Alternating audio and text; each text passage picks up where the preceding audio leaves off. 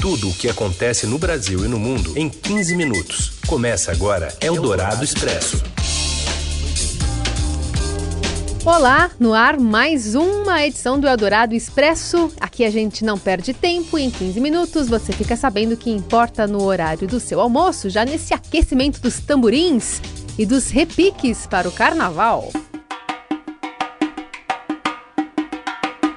A ideia é apresentar um cardápio variado de política a entretenimento nessa, nessa parceria da Eldorado com o Estadão. É o primeiro podcast feito ao vivo nas ondas do rádio que você ouve na Eldorado. Também fica disponível em qualquer plataforma de podcast assim que a gente sai do ar. Eu sou o Raíssen Abac, comigo aqui a Carolina Ercolim. E os destaques desta sexta-feira, 1 de março. Parlamentares emendam carnaval com viagens ao exterior pagas pelo Congresso. Bombeiros vistoriam Sapucaí horas antes de desfile carioca. Aliados e equipe econômica reagem mal à sinalização de recuo de Bolsonaro sobre a reforma da Previdência.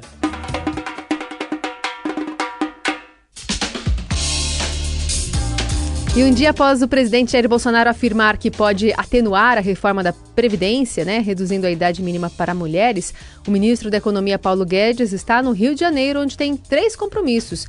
A equipe econômica do governo e parte dos aliados uh, não estão nada satisfeitas com a sinalização feita ontem a jornalistas do presidente. Mas quem conta mais sobre essa história é a repórter Renata Batista. Oi, Renata. Olá, Carolina. Olá, Heisen. O ministro da Economia, Paulo Guedes, cumpre agenda aqui no Rio hoje. Ele está aqui na sede do Ministério da Economia.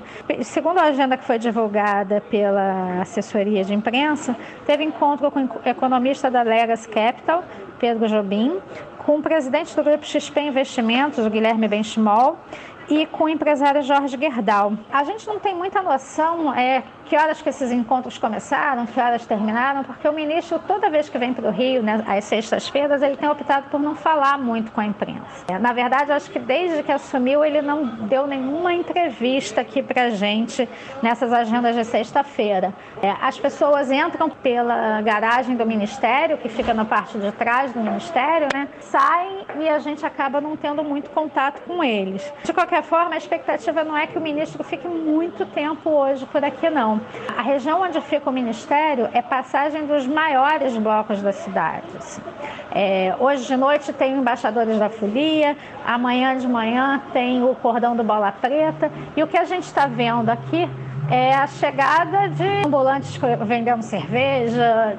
Uma curiosidade, até os, os próprios funcionários do Ministério da Fazenda que estão trabalhando hoje, diferentemente das repartições é, municipais e estaduais que tiveram ponto facultativo, o Ministério está funcionando normalmente, mas eles parecem que têm o próprio bloco deles. Então já tem gente chegando com estandarte, parece que eles têm um esquema de camiseta que dá direito a cerveja, que dá direito a refrigerante. Então o pessoal está animado. Bom, então o ministro deve estar indo para o carnaval dele daqui a pouquinho também, né? É isso. Bom, bom carnaval para todo mundo aí. E se tiver alguma novidade por aqui, a gente entra em contato com vocês. Eldorado Expresso. Valeu, Renata. Perceberam, né, que o pessoal lá do Ministério da Economia já está no Ziriguidum.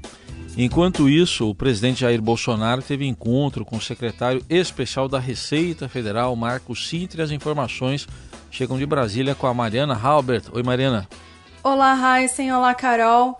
Na véspera do carnaval, o presidente Jair Bolsonaro se reuniu nesta manhã com o secretário da Receita Federal, Marco Sintra. O órgão está passando por uma crise que começou com o vazamento de informações do ministro Gilmar Mendes, da esposa do ministro Dias Toffoli e da ministra do STJ, Isabel Galotti. As informações mostram que eles foram alvo de uma investigação preliminar da Receita, feita por um grupo especial de auditores que foca sua atuação em agentes públicos e que, além da questão tributária, mira outros tipos de crimes também. Em maio do ano passado, o Estadão revelou que esse grupo seria criado. A gente ainda não tem informação sobre como foi o encontro com o presidente e nem se Sintra já deixou o Palácio do Planalto. Ao longo do dia, Bolsonaro se reunirá ainda com o advogado-geral da União, André Luiz de Almeida, e com alguns de seus ministros. Já o vice-presidente Hamilton Mourão recebeu o chanceler Ernesto Araújo nesta manhã. O ministro disse à imprensa que a visita do líder de oposição da Venezuela ontem, Juan Guaidó, foi muito importante para estreitar os laços com a oposição do país vizinho. Mas ele deixou claro que o Brasil não vai interferir nas negociações da Venezuela com outros países e disse que o Brasil continua disposto a ajudar com o envio de alimentos e remédios. Um abraço para vocês. Eldorado Expresso. E cadê o Queiroz, hein? O ex-assessor negou, em defesa por escrito, que ficasse com parte dos salários dos colegas de gabinete do então deputado estadual e hoje senador Flávio Bolsonaro. Fabrício alega que os depósitos em sua conta eram usados para ampliar a rede de colaboradores do político, a quem nunca se sentiu na obrigação de explicar a arquitetura interna do mecanismo. Fabrício Queiroz, no entanto, admitiu que retia o dinheiro dos funcionários por um período, né? Um papel, uma espécie ali de gerente financeiro. E para onde ia esse dinheiro? É o que o Ministério Público agora tenta descobrir. Eldorado Expresso. Um novo edital da Universidade Federal Fluminense incluiu um mecanismo inédito no país para equilibrar a concorrência de homens e mulheres na disputa por bolsas de iniciação científica. As professoras que tiveram filhos nos últimos dois anos terão um acréscimo de cinco pontos caso não atinjam a pontuação máxima para compensar o tempo da licença maternidade sem produção acadêmica, um dos critérios para a escolha dos bolsistas. Pais que adotam crianças e casais homoafetivos que eh, tirarem licença para cuidar dos filhos também terão direito à pontuação extra. Você ouve Eldorado Expresso.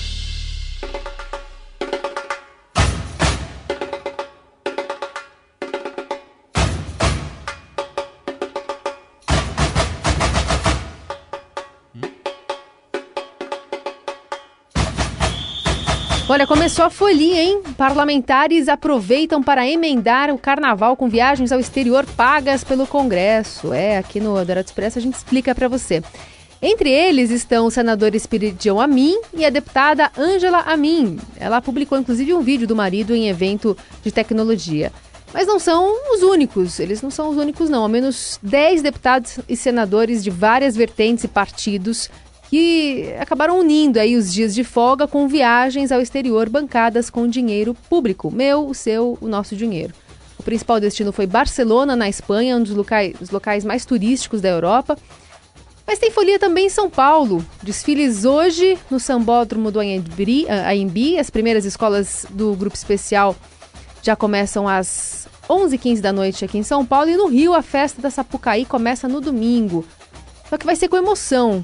É no domingo é o grupo especial, né? Hoje à noite tem a Série A e os bombeiros estão fazendo uma vistoria após a justiça dar 24 horas para que fosse emitido um laudo para liberar o sambódromo para os desfiles.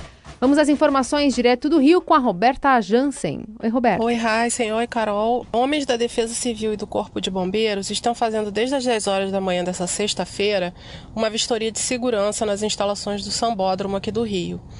Essa vistoria foi determinada no fim da tarde de ontem pela Justiça e tem como foco principal os equipamentos de segurança de incêndio. Oficialmente, o Carnaval do Sambódromo começa na noite de hoje, com o desfile do grupo de acesso, mas tudo isso vai depender desse alvará dos bombeiros.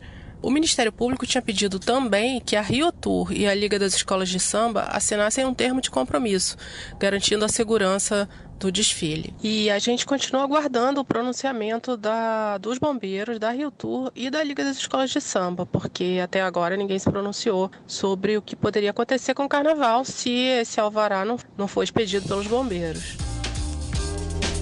Agora uma e 12, já já a gente vai continuar falando mais sobre o carnaval. Uma notícia que acaba de chegar, morreu há pouco em Santo André, aqui na Grande São Paulo, o neto do ex-presidente Luiz Inácio Lula da Silva, Arthur Araújo Lula da Silva.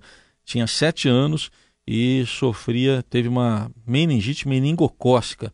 Informação dada pelo Hospital Bartira, em Santo André, e também que já repercute nas redes sociais do PT, como por exemplo com uma mensagem do ex-prefeito de São Paulo, Fernando Haddad, neste momento. O presidente Lula perdeu seu neto hoje. Que tristeza. Arthur tinha sete anos, foi vítima de uma meningite. É o que diz a mensagem assinada por Gleisi Hoffmann, também a presidente nacional do PT. É possível que ao longo do dia também haja um pedido para, por parte de advogados do ex-presidente para que ele acompanhe os funerais. A qualquer momento traremos mais informações. É o Dourado Expresso. Tudo o que acontece no Brasil e no mundo em 15 minutos. E a gente continua aqui com o Eldorado Expresso. É, estamos aí no início do carnaval, né? São dias de festejar, mas vale também ficar atento, porque as autoridades sempre dão dicas para evitar roubo de celular, furtos, golpe né, na troca de cartão de crédito. Mas a sugestão do secretário municipal das subprefeituras de São Paulo é desfilar por aí de. Ou de pochete ou de mochila. De mochila ou de pochete. Ou de pochete ou de mochila. É, ele disse pochete. Ouve aí esse trecho da entrevista do Alexandre Modonese à Rádio Dourado. Acho que se ele puder andar com uma pochete na frente, um bolso sempre da frente da calça, isso ajuda muito. Não ficar com o celular na mão, são as recomendações aí da Polícia Militar, que tem feito um grande trabalho. No bloco do Baixo Augusta, que o ano passado teve muita incidência, esse ano eles prenderam quadrilhas, conseguiram praticamente reduzir a zero aí o, a, o roubo de celular no bloco uma ação de inteligência da Polícia Militar de São Paulo que realmente deu resultado. Costumam ir de pochete os bancos, né? agências bancárias de todo o As país. As pessoas vão de pochete ao banco? E mochila também. Né? Ou as duas coisas. Acho que ah. não. Ainda vão? Acho que não. Se não forem, fica a sugestão. As agências bancárias de todo o país vão ficar fechadas na segunda e na terça, dias 4 e 5 de março, por causa do carnaval. Segundo a Federação Brasileira de Bancos, o atendimento ao público será retomado na quarta-feira de cinzas, ao meio-dia. Mas também já tem folia em Pernambuco, direto de Olinda. A programadora musical da Eldorado, Juliana Mesaroba, conta como estão as comemorações por lá. Boa tarde, Raíssa. Boa tarde, Carol. Oi. Boa tarde, ouvintes. Estamos aqui em Recife, Olinda, fazendo a cobertura do Carnaval 2019. E ontem teve a abertura oficial do Carnaval de Olinda. Apesar de já ter festa desde o começo do ano, ao longo da semana, ontem foi oficialmente a abertura, onde o boneco gigante, o Homem da Meia-Noite, entrega a chave da cidade no palco. E acontecem shows. Ontem teve show do Aceu Valença, da, da Elba Ramalho e também os bonecos gigantes. Hoje a abertura oficial é do Carnaval de Recife, que é bem maior, e vão ter shows também de maracatu, frevo e muito mais. Eldorado Expresso. Quer falar mais de carnaval, Heisen? Acho que pelo script aqui, acho ah. que é com você hoje. Não, não, mas os pedidos foram meus. Então, você atendeu, eu, eu atendi seus pedidos. Isso. Então agora você pode ler aí inúmeros pedidos de ouvintes e principalmente seu. Seu pedido para mim é uma ordem. Então vai, leia, Raíssen Abac. Eu?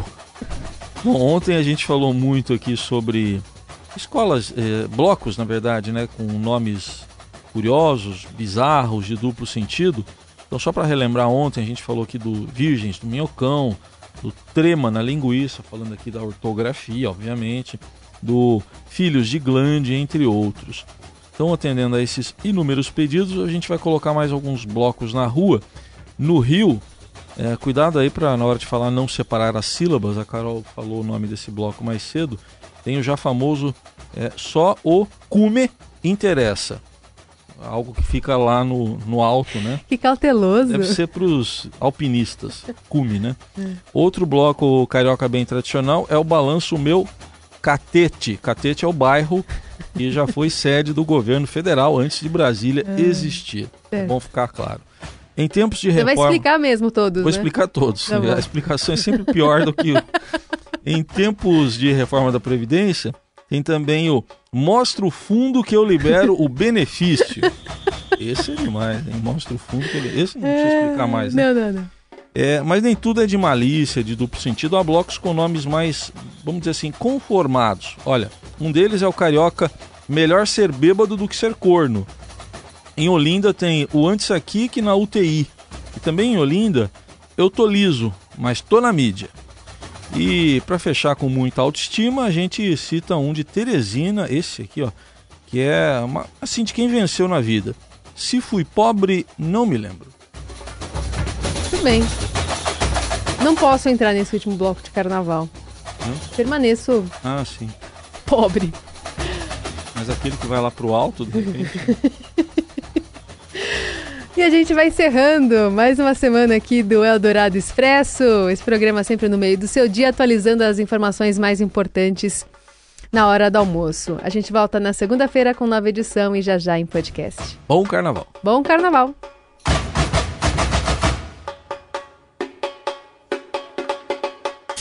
Você ouviu Eldorado Expresso tudo o que acontece no Brasil e no mundo em 15 minutos.